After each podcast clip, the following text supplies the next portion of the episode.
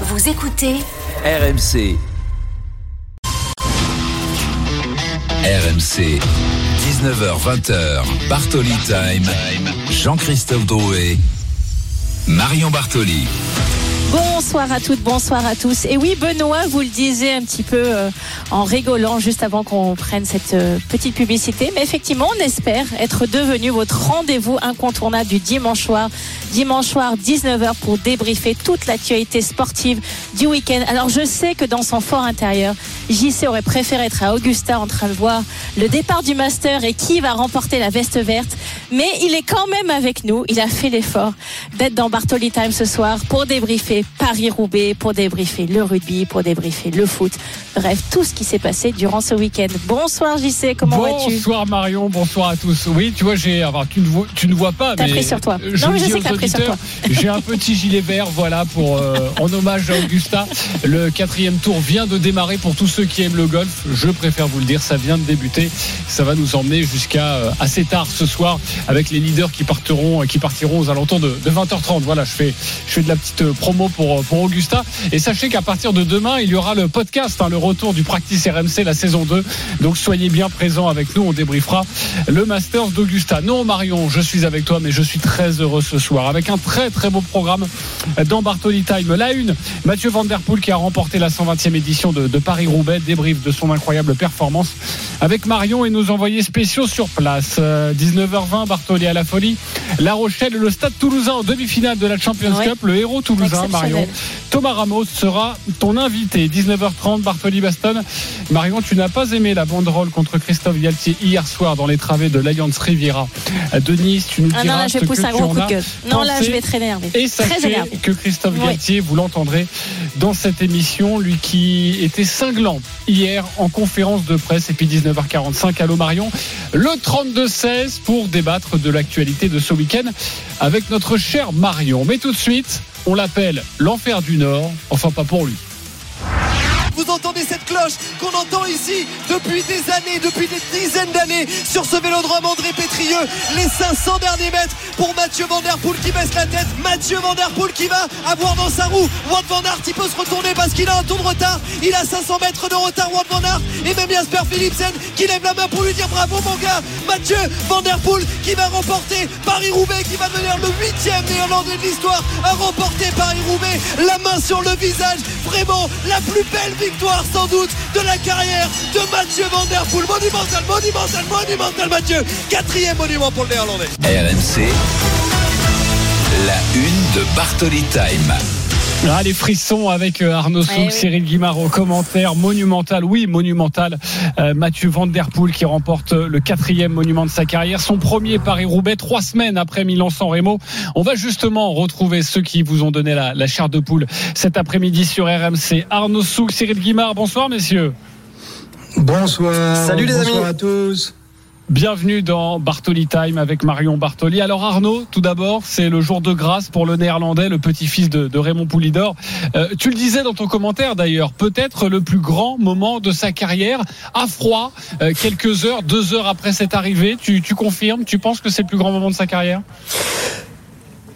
Lui ne, ne l'a pas dit et peut-être qu'il ne le dira pas. Moi, je, je dis ça, c'est vrai, euh, à chaud, euh, parce que euh, c'est vrai qu'il a gagné le Tour des Flandres à deux reprises. C'est vrai qu'il a gagné l'Amstel Gold Race. C'est vrai qu'il a gagné Milan-San Remo. C'est vrai qu'il a euh, pris le maillot jaune sur le Tour de France. Mais Paris-Roubaix, il y a, il y a quelque chose peut-être de, de supplémentaire. Voilà, il y a un supplément d'âme dans cette course qui vraiment euh, représente. euh, c'est un emblème du vélo. C'est un emblème du vélo, peut-être encore plus que que n'importe quelle autre course, parce qu'il y a ces pavés, parce qu'il y a cette histoire aussi liée à la mine qui est forcément à, mettre euh, en relation avec euh, bien les visages qu'on voit des coureurs à l'arrivée euh, à Roubaix. C'est la dure des durs, hein. c'est comme ça qu'on la surnomme notamment. C'est la reine des classiques, c'est l'enfer du Nord. Elle a trois surnoms. Il n'y a pas d'autres courses hein, qui trois surnoms comme ça. Donc oui, j'ai envie de dire que c'était vraiment sans doute l'objectif majeur de sa saison à Mathieu Van Der Poel. Et je réitère, je pense, en tout cas moi, à mes yeux, de ce qu'il a accompli depuis le début de sa carrière. Pour moi, c'est sa plus belle victoire. Oui. Mathieu Van Der Poel, vous allez l'entendre. Cyril Guimard, également deux légendes du cyclisme,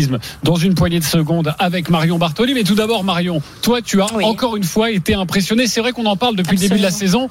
Il y a trois monstres, il y en a d'autres, mais il y a surtout trois monstres, dont Mathieu Van Der Poel.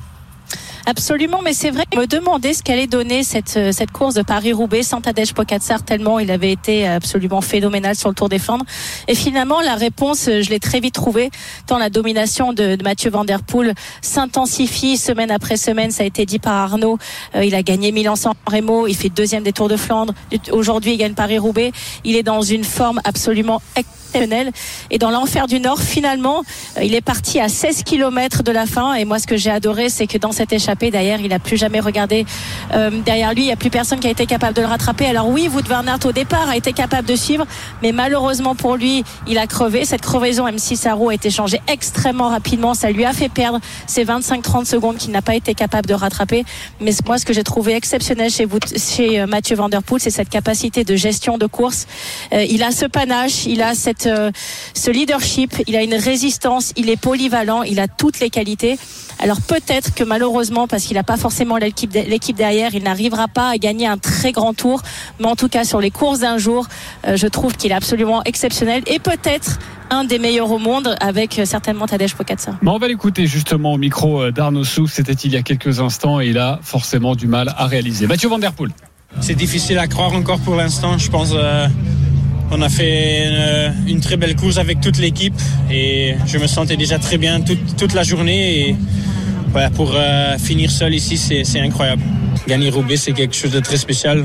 Surtout de finir seul et je pense euh, que je dois vraiment, vraiment essayer de, faire une belle fête avec l'équipe euh, et de.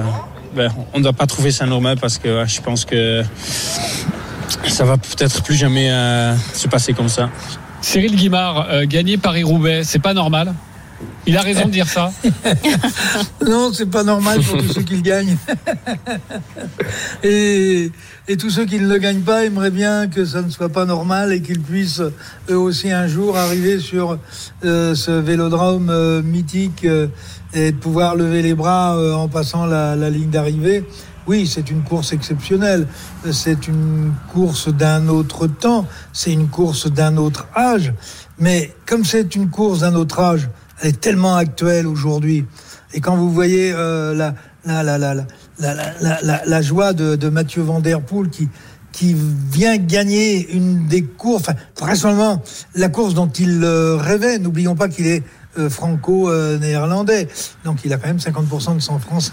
Donc gagner Paris-Roubaix, c'est aussi relativement important, y compris par rapport à, par rapport à son grand-père. Mais il a été aujourd'hui... Euh, il a, été sublime aujourd'hui. Il a, il a maîtrisé euh, la course du départ jusqu'à jusqu'à l'arrivée. Mais Cyril, alors on, a un peu gagné la course. Il est un peu français quand même. C'est un peu, c'est un peu notre victoire quand même. voilà. Un petit Merci. Merci, c'est aussi une victoire française. Mais oui. Nous n'en avons pas trop. Nous n'en avons pas trop, surtout sur Paris-Roubaix, pour montrer euh, à, Guédon. Donc, euh, euh, c'était déjà au temps préhistorique. Et puis, bien sûr, Gilbert Duclos-Lassalle et, et, Marc Madiot et, et, puis, euh, j'allais oublier, y compris Bernard Hinault quand même, au passage. Euh, non, je, oui, oui, euh, faisons, un, faisons un, moitié de cocorico, et je crois que c'est tout à fait logique et tout à fait, tout à fait normal. Mais quelle maîtrise il a démontré sur l'ensemble, sur l'ensemble de la course à tous les niveaux. Enfin, Alors moi j'ai une question moi, je senti, pour je toi senti, à ce sujet. Euh, je l'ai senti aérien partout. Wout van Aert, il était un peu plus timoré même s'il avait pris la main dans un premier temps, avant la tranchée d'Arambert d'ailleurs, où il avait pris la main en ayant deux équipiers avec lui. Ben, on va en parler dans quelques instants de dire. Il, faut, le dire, il a aussi perdu un Français qui pouvait être euh, un personnage important dans le final qui était Christophe Laporte. On en parle dans euh, quelques instants, Cyril. On en parle. On revient petit à petit sur cette course. ne précipite pas tout. Ne nous fais pas tout dans la même réponse. Marion Bartoli, vas-y. Oui, j'ai une question justement pour toi, Cyril. Effectivement, tu parlais de la trouée d'Arambert. Euh, cette, course aujourd'hui, ce Paris-Roubaix, ça a été la vitesse moyenne la plus élevée de l'histoire de Paris-Roubaix à plus de 46 km/h. C'était des allures absolument folles et dingues. Et d'ailleurs, certains directeurs de course disaient que les, coureurs n'avaient même pas le temps de ravitailler vraiment parce que tellement le rythme était absolument hallucinant que c'était euh, à fond euh, tout le temps, tout le temps, tout le temps. Est-ce que toi, euh, tu as trouvé chez Mathieu Van un moment donné euh, des petits signes de faiblissement où vraiment il était absolument, comme tu l'as dit, aérien et sur un nuage pendant toute la course Alors, il a eu des signes d'inquiétude à un certain moment. On attendait que la course débloque, se développe sur la tranchée d'Arambert comme tous les ans. Et les Jumbo de Van Aert ont attaqué dans le secteur précédent. Ce qui a d'ailleurs modifié toute la physionomie de la course. Et surtout, il a isolé à ce moment-là Van puisque lui, il avait deux équipiers, dont le français dont je parlais tout à l'heure, Christophe Laporte. Et puis, dans la tranchée d'Arambert, tout s'est inversé, puisque Christophe Laporte a été victime d'une crevaison et que son deuxième équipier a eu également des ennuis. Et puis, de l'arrière sont revenus deux équipiers de euh, Van Der. C'est-à-dire qu'à un moment, on avait trois Jumbo euh, contre euh, Van Der Poel, et quelques kilomètres après la tranchée d'A- d'Arambert, on avait trois Alpecin, équipe de Van Der Poel, et seulement Ouais. plus que Van Aert tout seul. Euh, les choses sont allées euh, très vite, et à partir du moment où il a, il a récupéré deux équipiers qui sont revenus de l'arrière, sortant dans la tranchée d'Arambert, il était en surnombre, il n'avait donc pas à s'inquiéter de, enfin, s'inquiéter, toujours s'inquiéter parce que il a quand même failli à la chute euh, au pied de la, la- de, de la montée de l'arbre euh, qui a provoqué la chute d'ailleurs de, de Degenkolb. Mais à partir de ce moment-là, il, a- commencé à attaquer violemment à plus de 40 km de l'arrivée. Il a posté première attaque, une deuxième. On se dit, bon, c'est peut-être un peu trop, je le dis d'ailleurs à l'antenne. Est-ce qu'il en fait pas trop? Et puis, non, il était, il était sûr de lui, sûr de sa force. Et voilà. Et ensuite, bon, il y a euh, Paris-Roubaix, c'est aussi ça. C'est aussi ça. Van Aert, qui, Bah à mon justement, avis, Van n'était Aert, pas au niveau de on, en Van parle, Der Poel. on en parle tout de suite de Van Aert. Juste réécouter Mathieu Van Der Poel et ensuite promis on parle du Belge.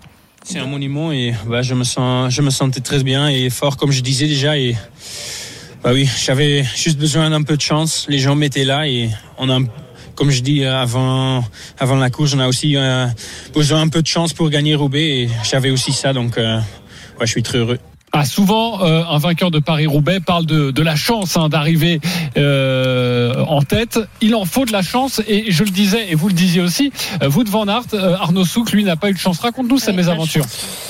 Oui, il a, il a pas eu de chance. Alors, il y a d'abord eu effectivement euh, le fait que sur la trouée d'Arambert, comme vient de le dire Cyril, il perd quand même Christophe Laporte déjà sur une première euh, crevaison, alors que Maison, Christophe ouais. Laporte aurait vraiment été en mesure euh, de l'amener dans un fauteuil jusqu'au bout. Ça, c'est une certitude. Et puis, euh, Wout van Aert lui-même a crevé dans le secteur clé du carrefour de l'Arbre à une quinzaine de Exactement. kilomètres euh, de, de.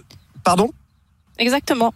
Ça lui a coûté 30 Il a crevé, secondes. voilà, il- ont changé sa route très vite, mais ça lui a coûté ces 30 secondes qu'il n'a pas réussi à récupérer après.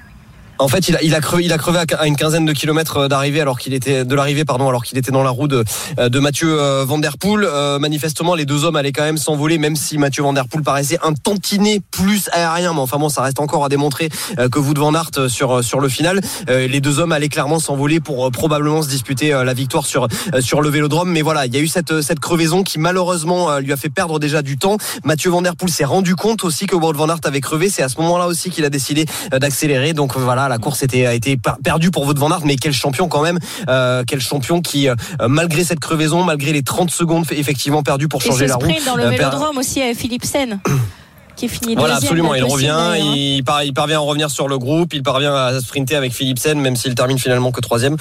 Ouais. Bref, euh, Wout van Aert a encore une fois joué de malchance, mais euh, voilà, c'est Paris-Roubaix. Effectivement, c'est Paris-Roubaix. Il faut cocher. Ce que je disais à Cyril, euh, de manière un petit peu amusante pendant le direct, il faut cocher les cases en fait sur Paris-Roubaix. Mathieu Van Der Poel, Mathieu Van Der Poel a aujourd'hui coché toutes les petites cases du parfait petit champion de Paris-Roubaix, ben voilà, de A à Z, et ça lui a permis d'avoir le pavé à la fin. Encore une déception pour vous de Van Aert que tu as rencontré après la course. On l'écoute en français. C'est sûr que ce moment, ça, reste dur euh, d'accepter. Une crevaison, c'est partie de, de course à Paris-Roubaix, mais une crevaison euh, dans le carrefour de l'arbre, le dernier, dernier pavé qui est vraiment dur, c'est presque impossible de, de gagner après. Je n'aime pas de spéculer euh, comme ça, mais euh, tout le monde a vu que, que j'ai lancé mon attaque juste avant. Euh, j'ai crevé sur, euh, sur le virage de carrefour. Euh, J'étais euh, seul en tête, je crois. Donc, euh, c'est sûr, euh, j'ai les jambes de, de faire le final. Ouais, c'est très intéressant ce qu'il nous dit et une petite relance Arnaud et j'aimerais bien euh, entendre Marion sur ce côté mental du champion. C'est un champion absolu, vous de Van Aert. Et pourtant, il gagne beaucoup moins de belle chose. Quatre monuments pour vous de Van Aert, pour euh, Mathieu Van Der Poel, et zéro pour, euh, pour, pour vous de Van Aert. Un, seul- un, un, un, seul. il en a. Il, Un, en a, il a pardonne-moi. gagné Milan-San Remo quand même. Exactement. Est-ce qu'il y a, il y a quelque chose qui se joue? On sait qu'il y a un duel entre les deux. Arnaud, est-ce qu'il y a une supériorité qui s'installe? Bah, je, moi, j'étais un petit peu, euh, comment dire, euh, dans la négation euh, de, de cette euh, supériorité euh, psychologique en train de s'installer. Je, je crains que là, malgré tout, là, ça commence à, à devenir un, un cas de conscience euh, assez euh, conséquent pour pour Wout van Aert parce que là, ça fait quand même 4 à 1 en faveur de Mathieu Van Der Poel. Euh, C'est-à-dire que cette année, bon, quand même, Van Aert a réussi à, à lui gagner un sprint sur le Grand Prix E3 Relbec, qui est une très belle classique, mais qui n'est pas euh, un monument. En fait, le, le problème, et c'est même pas juste par rapport à Mathieu Van Der Poel, euh, Wout Van Aert, il a buté sur Julien Alaphilippe au championnat du monde. Il a buté euh, sur euh, d'autres. Il a buté sur euh, Richard Carapaz aux Jeux Olympiques. Il a pris la médaille d'argent. Euh, il a pris la médaille d'argent euh, dans euh, une épreuve de contre-la-montre également. Il a fait. Il a un nombre de deuxième et de troisième place assez hallucinant.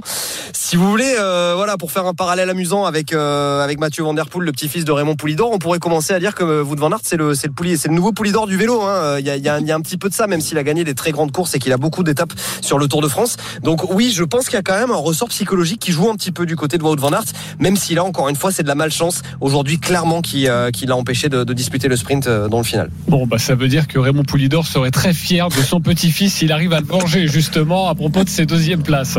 Euh, merci beaucoup, Arnaud Souk. Merci également Merci, à Cyril Arnaud. Guimard. La ligne était compliquée. Salut les amis. Euh, on vous retrouvera très vite et notamment demain dans le podcast vélo euh, pour euh, revenir sur cette 120e édition de Paris-Roubaix. Dans quelques instants, Marion, ton invité exceptionnel, c'est Thomas Ramos, Ah, il a Euh, été monumental. Pour l'international reprendre, français. pour reprendre l'expression. Exactement, qui Il joue a été monumental. qui joue au Stade Toulousain et qui s'est qualifié pour les demi-finales de la Champions Cup. Thomas Ramos dans Bartoli Time dans quelques instants. À tout de suite, moins d'une minute.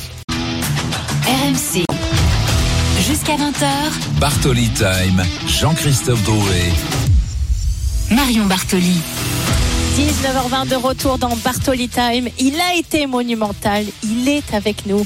On va pouvoir l'écouter, l'entendre sur sa performance d'hier. Thomas Ramos. Exactement. Thomas Ramos avec nous dans une poignée de secondes. Vous rappelez, vous donnez ce rendez-vous dans 10 minutes. Ton coup de gueule.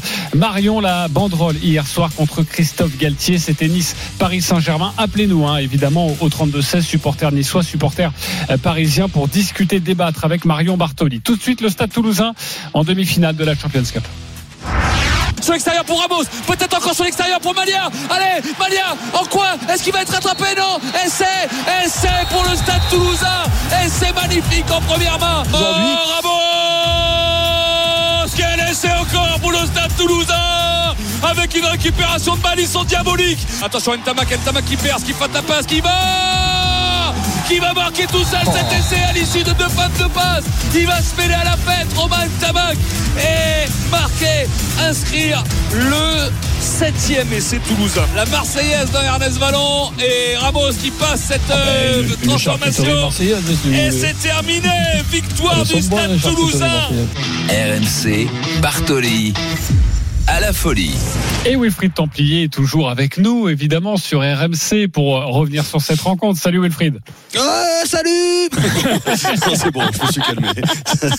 Ça fait du bien Bonsoir. de se calmer un peu. C'est vrai que tu peux avoir la voix posée. Temps fort, temps faible. C'est comme La- ça, La voix du rugby sur RMC. Wilfried Templier avec nous. Alors, il y avait deux clubs français en quart de finale de la Coupe des Champions. Il y en aura deux en demi-finale. Cet après-midi, Oui. La Rochelle a dominé. Très belle performance aussi, les Saracens. Et hier, donc, le Stade Toulousain en démonstration face à la franchise sud-africaine des Sharks. Le héros du match est dans. Bartoli Time. Thomas Ramos, bonsoir. Bonsoir. Bonsoir Thomas, merci d'avoir à nouveau accepté notre invitation puisqu'on t'avait reçu le dimanche 5 février après une victoire un petit peu étriquée, on va dire, contre l'Italie dans le tournoi Destination. Et là, cette fois-ci, ça a été une démonstration. Alors, je le disais dans mon édito, tu as été absolument monumental hier.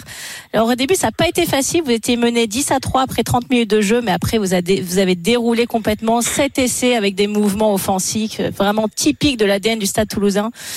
Euh, ça a dû être vraiment un vrai régal pour toi et pour tous tes coéquipiers sur le terrain hier.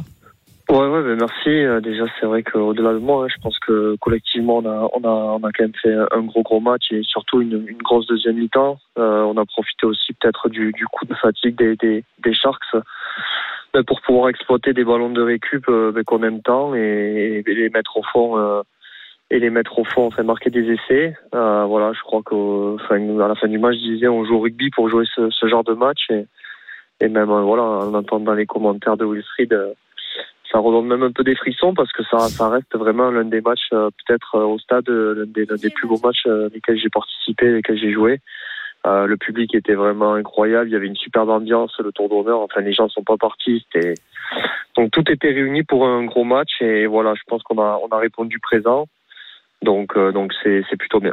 Tu vois, Wilfried, que tu fais de l'effet aussi sur les joueurs. Thomas Ramos le dit quand même. Euh, C'est assez, c'est, c'est- non mais c'est assez beau. C'est un bel hommage aussi Merci. euh, pour pour RMC. Et c'est vrai euh, que cette équipe de, de Toulouse et c'est marrant de t'entendre dire ça, Thomas. C'est l'un des plus beaux matchs que l'on ait joué ensemble. Euh, on sait que l'année dernière, ça a été compliqué euh, de jouer sur les deux tableaux. Euh, c'est fini ça. Euh, cette année, vous pouvez jouer sur les deux tableaux et vous allez chercher le doublé. C'est ça l'objectif? Oh, l'année dernière, ça a été compliqué, compliqué parce qu'on s'est rendu la tâche compliquée. On n'a pas été, on a, on a, on était peut-être moins bon que cette année, tout simplement. Donc, euh, donc voilà pourquoi c'était compliqué. Euh, Il y avait aussi peut-être un peu plus de fatigue. Je, je, je, je- voilà, il y a un peu plus de turnover. euh, enfin, il y a, y a tout qui est fait pour que euh, tout le monde soit présent au, bon moment. Donc, donc voilà. Après. Euh, faut pas s'enflammer, on est qu'en demi-finale, hein. on, on vient de, on vient de gagner un quart de finale, certes très très très très très bien, mais on est qu'en demi-finale, on sait ce qui nous attend en demi-finale. Là, on va rebasculer sur le top sur le top 14 euh, face à Lyon et ensuite face au Stade Français, deux équipes qui jouent le top 6. Donc euh, donc euh, il y aura pas un match facile jusqu'à la fin de l'année. Il faudra que tout le monde soit soit concerné, ben voilà pour pour remplir les objectifs qu'on s'est fixés. Ouais, ce sera le Leinster et on va en parler dans quelques instants avec toi, Thomas Ramos, invité exceptionnel sur RMC de Bartoli Time. Marion Bartoli. Oui, alors tu le disais, c'est jamais facile de finir ce genre de saison parce que finalement, tu arrives un petit peu au bout, il y a beaucoup de fatigue accumulée, mais c'est là où les matchs deviennent les plus importants. Mais généralement, après d'aussi grosses victoires et d'aussi grosses performances comme vous avez été capable de le faire hier, il y a une confiance accumulée qui permet de surfer sur la vague et d'oublier un petit peu la fatigue. Est-ce que tu penses que vous allez pouvoir euh, vous aider et vous servir de cette victoire hier et avec la manière surtout pour aller chercher ces grosses échéances d'ici la fin de la saison? Ouais, ouais, mais comme on, voilà, on le sait, les saisons sont longues et intenses, donc forcément, plus on se rapproche de la fin, ben, plus euh, les corps sont fatigués. Mais, mais voilà, comme, comme vous le dites, euh, euh, il y a l'excitation aussi des phases finales qui arrivent. hein. On, on se bat toute l'année pour être soit en phase finale en Coupe d'Europe, soit en phase finale en Top 14, ben, pour jouer ces matchs, euh, ces matchs à élimination directe. Donc, euh, donc l'excitation fait que parfois, ben ouais, on, on met la fatigue de côté et l'enjeu fait qu'on l'oublie totalement. Donc, euh, donc voilà, je pense aujourd'hui qu'on est prêt à, prêt à jouer sur les deux tableaux. Et, euh, et puis voilà, il reste quand même cinq journées de championnat, donc euh, il faut se concentrer dessus pour essayer de, de, de rester dans ces deux places qualificatives pour les demi pour éviter un barrage. Euh, donc, euh, donc voilà, le, le- le- le- la saison, euh, la saison est bientôt terminée, mais il reste encore un petit peu de chemin pour pour arriver aux matchs les plus importants. L'homme qui donne des frissons à Thomas Ramos. Wilfried Templier, il y a une question. Ouais, Thomas, il y a quelque chose qui a été évoqué après le match hier avec Antoine Dupont et, et Gomola, le manager. Et, ça s'est vu sur les deux derniers matchs, sur les Bulls et sur les Sharks. C'est la connexion qu'il y a entre toi et Antoine Dupont et Romain Tama. Qu'est-ce que tu aurais à dire de cette Ouais. relation? On dirait des cannibales un peu sur le terrain, des, des piranhas de l'attaque un peu. Mais mais il y a Sans quelque chose entre vous. Comment comment t'aurais à en parler Ils justement veulent de, cette au mollet les relation? adversaires. Ouais, non, c'est vrai que ben, après voilà, c'est on le dit, on le dit, on le dit assez souvent euh, tous les trois ou, ou même vous. ouais, ça fait quelques années qu'on qu'on qu'on se côtoie, qu'on s'entraîne ensemble tous les jours, euh, qu'on apprend à se connaître. Et au-delà de, au-delà de nous, je pense que hier, euh, ben, notre paquet d'avant a été, a été performant, mais toute la ligne de trois quarts a joué ensemble et peu importe qui marquait, on a pu voir la joie aussi de, tous les autres euh, ben, de pouvoir voir marquer un autre joueur. Donc, donc c'est surtout ça qui, qui nous anime. Et puis après, voilà. C'est sûr que quand on a un ballon qui traîne, on aime le jouer, on, on, on parle tous le même rugby à ce moment-là, et je pense que c'est ce qui fait aussi la différence à, à certains moments. La confiance de Thomas Ramos, on a pu s'en apercevoir dès le début de la rencontre. On va écouter de nouveau un petit extrait de Wilfried Templier hier pendant le match. Euh, Thomas Ramos qui est avec nous et qui réalise, qui tente un geste assez incroyable. Écoutez. Et on retourne à Ernest Vallon pour ce quart de Est-ce que finale de tu la as vu Flora ce qu'a fait Thomas Ramos pour euh, Romain Tamac Ça t'a peut-être échappé. Et donc euh, il a mis un coup de pied rasant qui est tombé juste devant la ligne du stade toulousain. Et Thomas Ramos est arrivé pour prendre le ballon. Il avait la pression de Lucanio Ham, le 3 quarts de champion du monde sud-africain. Et, et il avait à, lui- à 10 mètres de lui sur la même ligne Romain Tamac. Et au lieu de ramasser et de se faire plaquer le ballon, il a fait une passe de footballeur en fait. Plat du pied, il a mis un- une passe de, de, de- de footballeur de Ligue 1, magnifiquement joué. On était, on est resté croix comme ça avec les confrères à regarder ça. C'est tombé dans les mains d'Entamac. Magnifique, c'est génial ce qu'il a fait. Entamac a pu dégager en touche. Faut avoir confiance. C'est un fan de foot, Thomas Ramos. C'est un fan de l'Olympique Lyonnais d'ailleurs. Un fan de l'Olympique lyonnais Mais qu'est-ce que j'entends, Thomas Mais Non, c'est pas possible. C'est dur en ce moment. C'est dur. Ouais, ce c'est pas le bon olympique pour Marseille, pour, Non, pour Marion. ouais. exactement, exactement. Mais bon, je, je te pardonne, je te pardonne. Alors tu m'as régalé hier avec cette action, tu me régales en réécoutant les commentaires. Mais je suis obligée de te féliciter, bien sûr, mais te dire, mais qu'est-ce qui s'est passé Qu'est-ce que, à quoi t'as pensé pour arriver à prendre cette décision comme ça et tenter un geste pareil? Bah, j'ai dû penser du coup à pas grand chose et, euh, et voilà. En fait, c'est juste que non, mais c'est. À l'instinct. Je, je sens, je sens, ouais, je sens que ça arrive vite, euh, ça arrive vite derrière moi et je me dis plutôt que de me coucher ou de tenter de de, de, de prendre le ballon à la main, de faire une, une bourde, ben, j'ai tenté ce geste de faire une passe au pied à, à Romain. Et puis Vous jouez souvent au foot à l'entraînement aussi, hein Ouais, voilà, on- donc euh, faut bien que ça, faut bien que le foot de temps en temps euh, du vendredi euh, nous serve, nous serve à Là, quelque t'étais chose plus sur la qualité de Kylian Mbappé que sur un joueur de l'Olympique lyonnais. Je veux pas te décevoir, mais.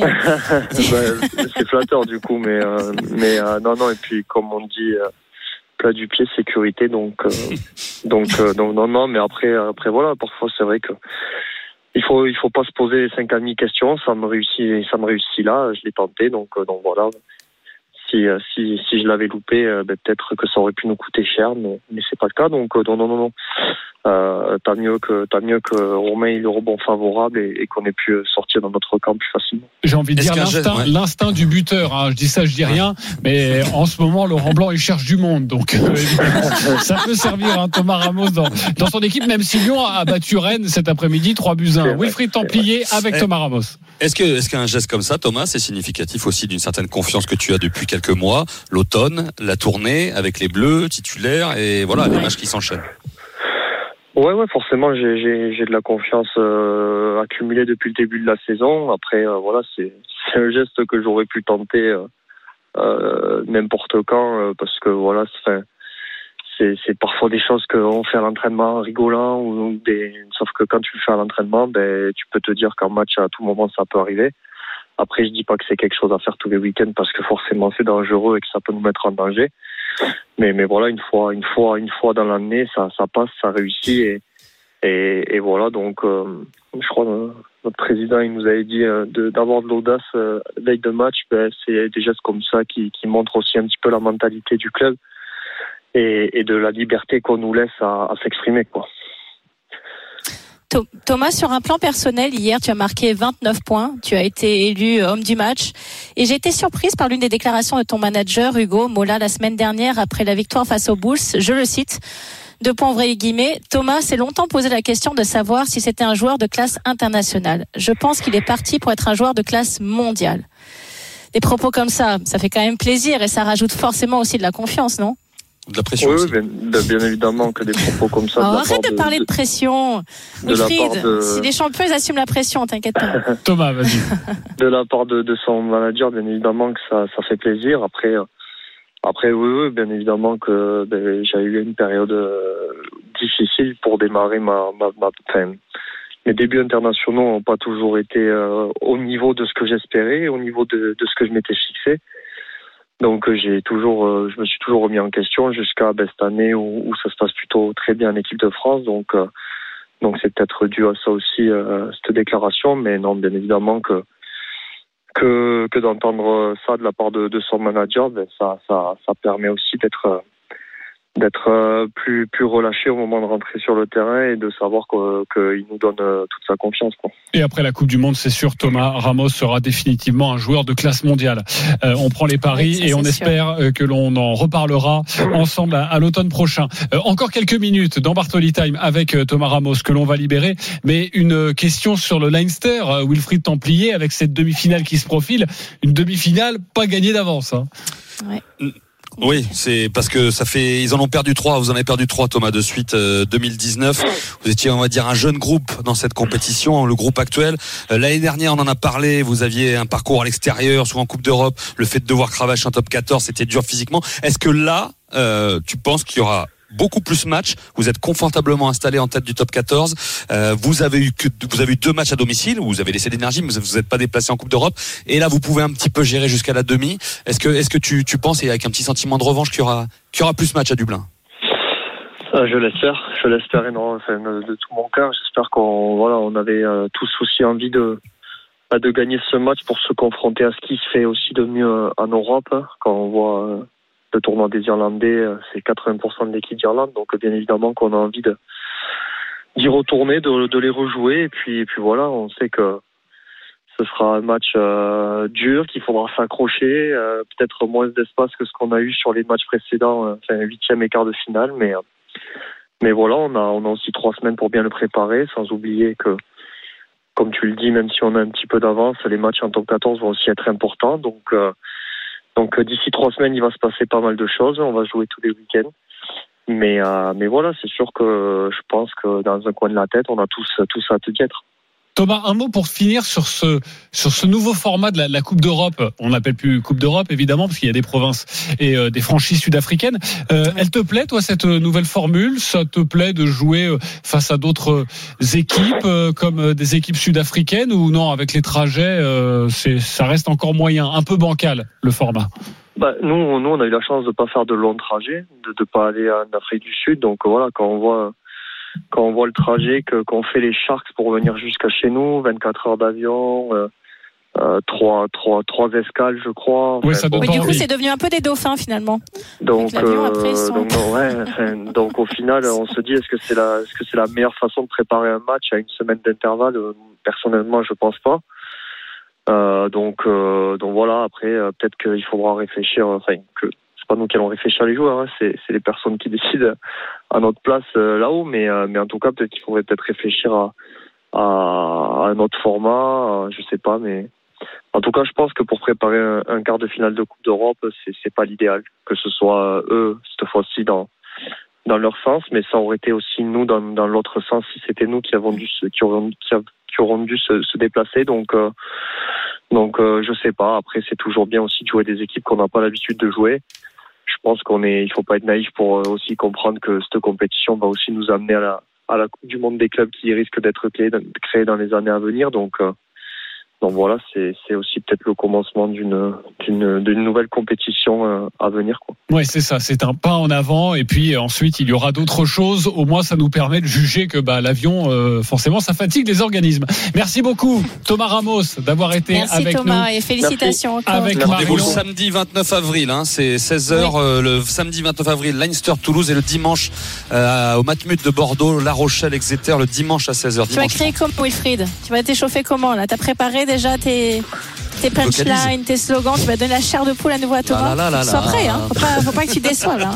T'as mis la barre haute, ça y est. Merci beaucoup, Wilfried Templier. Merci également, Merci Thomas. Ramos, d'avoir été avec nous pour débriefer ce week-end de Champions Cup avec deux clubs français en demi-finale. Un résultat à vous donner, ça vient de tomber de partout entre euh, Liverpool et, et Arsenal. Arsenal, leader de première ligue, qui menait pourtant 2 à 0. Liverpool est huitième. On se retrouve dans quelques instants.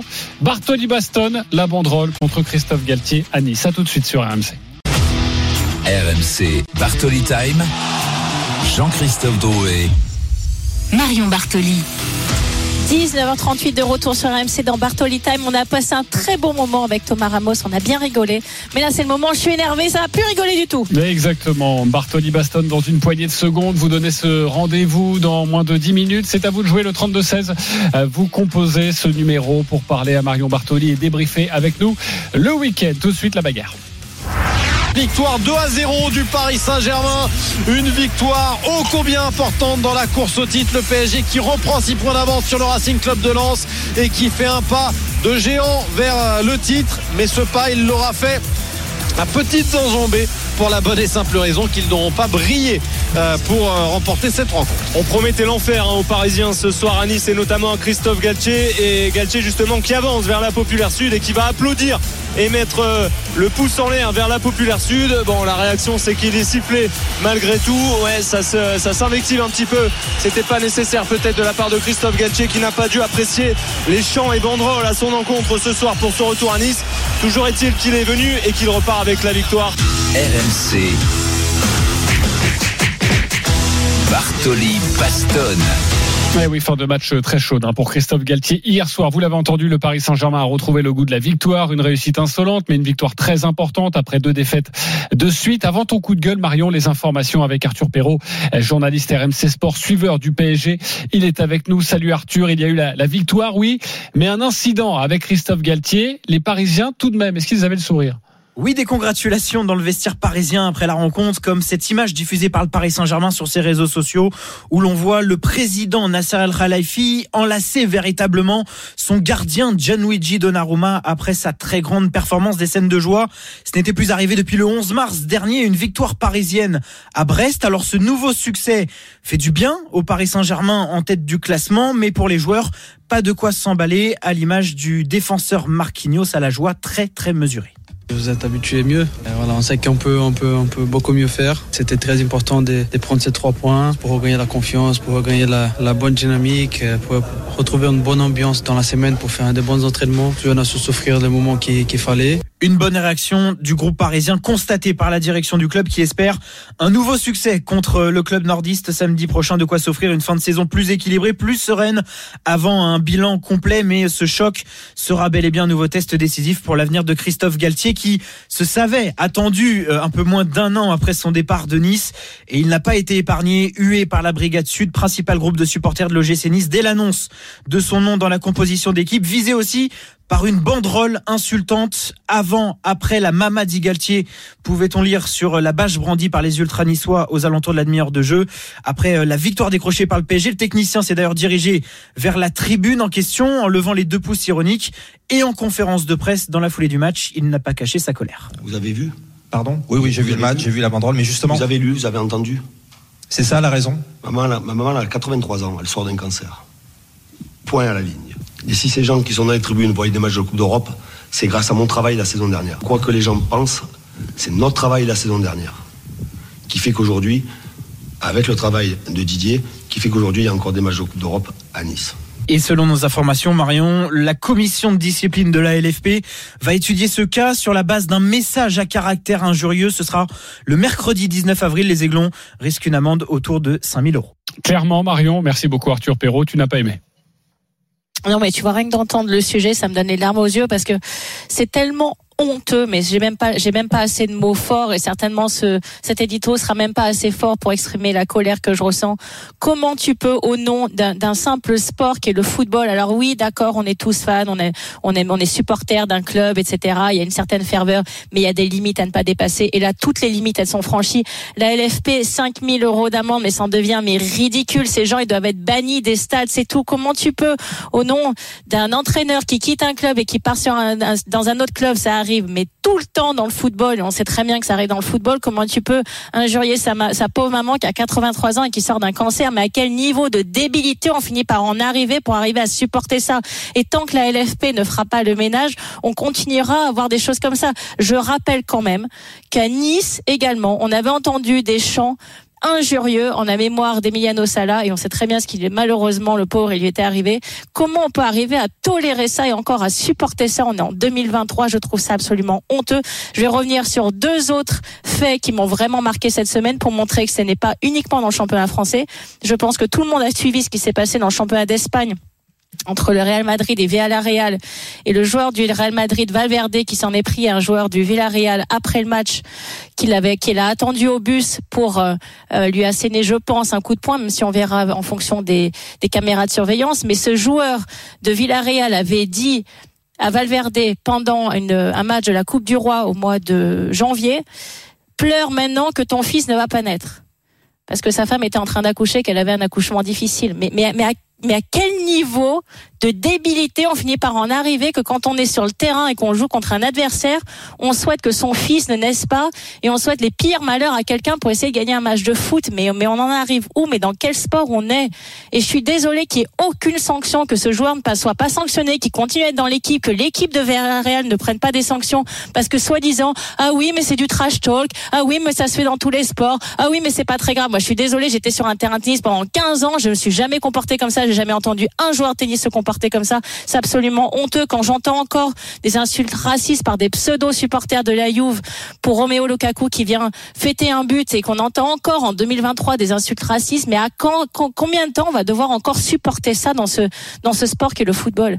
Donc à un moment donné, si je suis désolé, si vous êtes dirigeant d'une instance de football en n'importe quel championnat, si vous avez un minimum de courage, vous prenez votre courage à deux mains, vous sanctionnez ces gens qui soient acteurs sur le terrain, comme avec les paroles qui ont été euh, données par le joueur de Villarreal, que vous, par des pseudo-supporters, par les clubs, vous faites ce que vous voulez, mais on peut pas continuer comme ça, c'est absolument honteux. On peut pas, il y a des limites à ne pas franchir, et là, toutes les limites ont été franchies dans les trois exemples que j'ai donnés. Donc maintenant, j'en ai ras-le-bol. Voilà, c'est dit et c'était dans Bartoli Time avec euh, Marion Bartoli euh, pour son coup de gueule. Marion, je te propose de faire redescendre la température, quoique la température sera grande, haute, euh, avec cette rencontre ce soir entre Lorient et, et Marseille, match très important pour la deuxième place, voire encore pour le titre, hein, on ne sait jamais. Euh, on Eh va oui, retrouver Aurélien ça, paraît un peu compliqué. notre commentateur. Salut Aurélien. Salut à tous les deux, bonsoir à tous. Redonne-moi le sourire, Aurélien, parce que là, j'ai été très énervé. Là, je, là, je suis montée dans les Je vais m'y tours. je vais. Euh, on parlait de, de deuxième place, oui, c'est là où se joue surtout l'enjeu ce soir pour l'Olympique de Marseille. hein. Ouais, exactement. Bah, euh, 60 points pour euh, l'OM en cas de victoire. En, elle reviendrait à hauteur du Racing Club de Lens 63 victorieux euh, vendredi, ouais, victorieux contre le Racing Club de Strasbourg avec 63 points parce que Paris bah, ne s'est pas écroulé, a repoussé l'incendie au moins d'une semaine. hein, 69 points euh, pour le, le Paris Saint-Germain. Donc quoi qu'il arrive, 6 points d'avance sur Lens et ou Marseille euh, ce soir. Le, le PSG qui a donc son destin entre les mains pour le, le titre. Il y a un Paris-Lens euh, samedi prochain. Donc à moins d'une énorme euh, victoire du Racing Club de Lens au Parc des Princes, on, voit mal quand même comment le titre pourrait échapper à Paris. Surtout qu'il y a des euh, gros matchs pour euh, le Racing Club de Lens face à l'AS Monaco, face à l'Olympique de Marseille jusqu'à la fin de saison. De son côté, l'OM aura quand même pas mal de secteurs pavés parce qu'en plus du déplacement à Lens, il y aura un déplacement à Lyon, un déplacement à Lille et à domicile, il y a des équipes un petit peu moins fortes.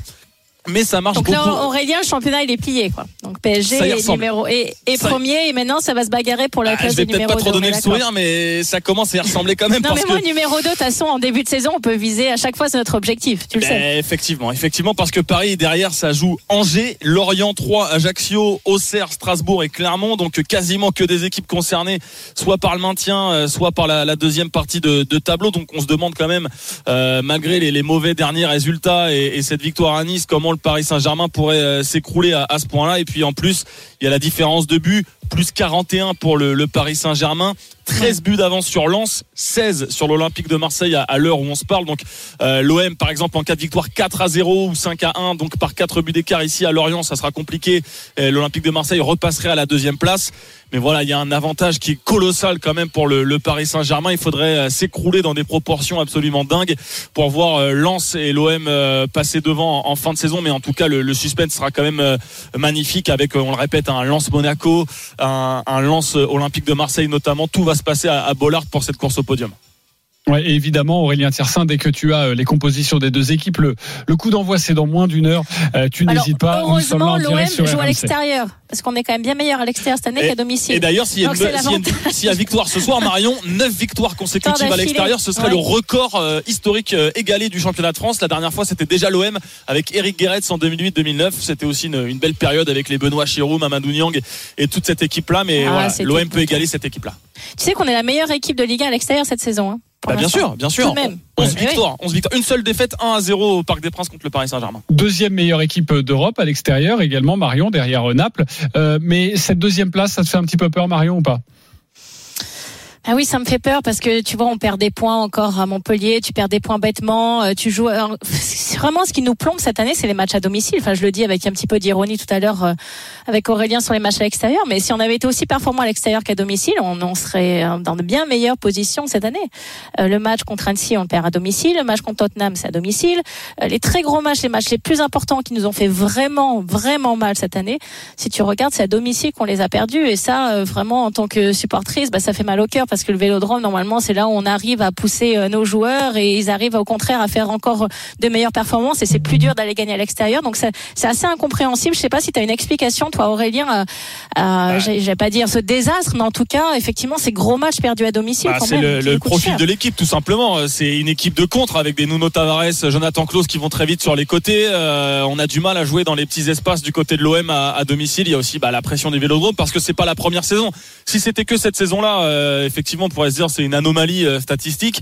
Mais euh, cette anomalie-là, c'est quasiment toutes les saisons euh, ces derniers temps. L'OM est meilleur à l'extérieur qu'à domicile parce que les équipes bah, les attendent. Euh, même on voit Montpellier la semaine dernière qui a eu une demi-occasion en première période, ils la mettent au fond en contre et puis derrière bah, ils attendent devant leur but et c'est très compliqué pour l'OM. Bon, on te retrouve un petit peu plus tard, Aurélien Tiersin, à partir de 20h dans l'Afterlive autour de Thibaut Giangrande, 20h45, la rencontre Lorient-Marseille. Le 32-16 maintenant. Allô Marion, n'hésitez pas à débriefer avec nous de cette actualité du, du week-end. À tout de suite sur RMC Bartoli Time.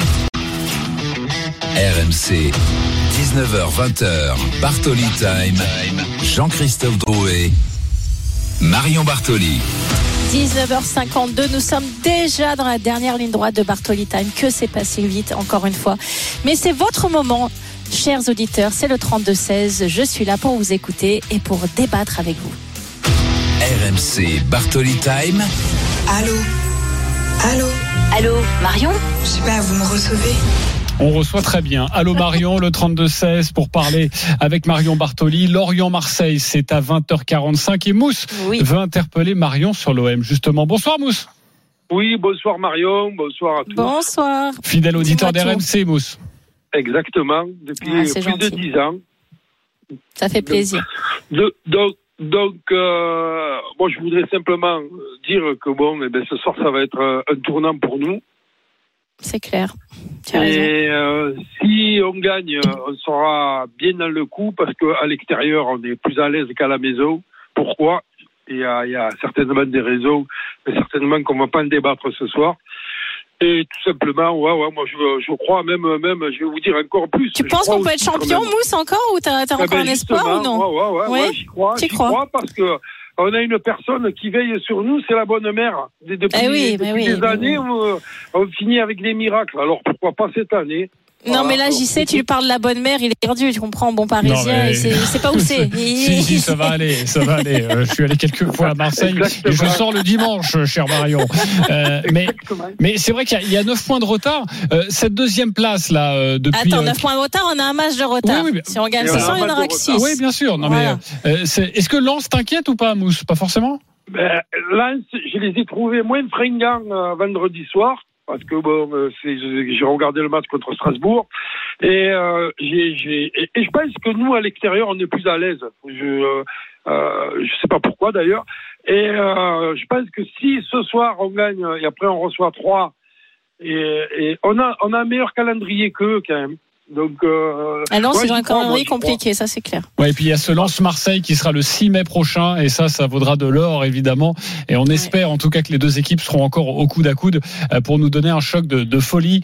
Euh, et Ah, j'espère, et j'espère pour vous, hein, euh, Marseillais, Mousse et, Marion, que tout se passera bien évidemment dans cette fin de, de championnat. Merci Mousse d'avoir été avec nous dans Je quelques vous instants. prie, je vous en prie, bonne soirée. À bientôt. Merci, Bonne Mousse, d'avoir soirée appelé. et- Allez, l'OM surtout. Ah, Merci, allez l'OM. Bonne soirée, au revoir. Et c'est l'after live hein, à partir de, de 20h avec Thibaut Giangrande pour tout savoir sur Lorient-Marseille. Justement, les compos, Aurélien Tiersin, on les a. Oui, avec Alexis Sanchez titulaire. Il avait euh, mal au pied droit. Flo Germain l'avait sorti cette semaine, mais il est bien titulaire avec euh, Cengiz Under et Matteo Gandouzi, euh, préféré à Malinowski en, attaque. Au milieu de terrain, Rongier, Verretou. Derrière, Nuno Tavares à gauche, Jonathan Klaus à droite. Et puis charnière avec Kolasinac. Gigot et Balerdi, le retour de l'Argentin. Finalement, Chancel Bemba va débuter sur le banc et puis Paul Lopez dans les buts, évidemment. Merci Aurélien. Merci pour cette compo. À tout à l'heure. À tout à l'heure, à partir de 20h, c'est la fin de Bartoli Time avec Marion Bartoli. Marion, passe une bonne Allez, soirée. retourne, retourne à ton golf, mon JC. Vas-y, cours, Oui. cours, va mettre la télé. Je, je sais que tu gardais un œil dessus. Vas-y, je te libère. Les tu leaders vas vont bientôt partir pour le Masters d'Augusta et je vous donne rendez-vous demain pour le Practice RMC, la deuxième saison, épisode 1 du podcast golf. C'est sur Non, RMC. mais un Allez télécharger golf dans. Bartoli Time. Non, mais on se permet Mais tout. si, on parle de tous mais c'est quoi cette tu insolence. Je tu dis non, carton rouge. Allez hop. Allez, je passe la main à Thibaut, il est temps. Passez une bonne soirée. Salut tout de suite Bonne l'Afterlife. soirée à tous et je vous retrouve la semaine prochaine. Au revoir.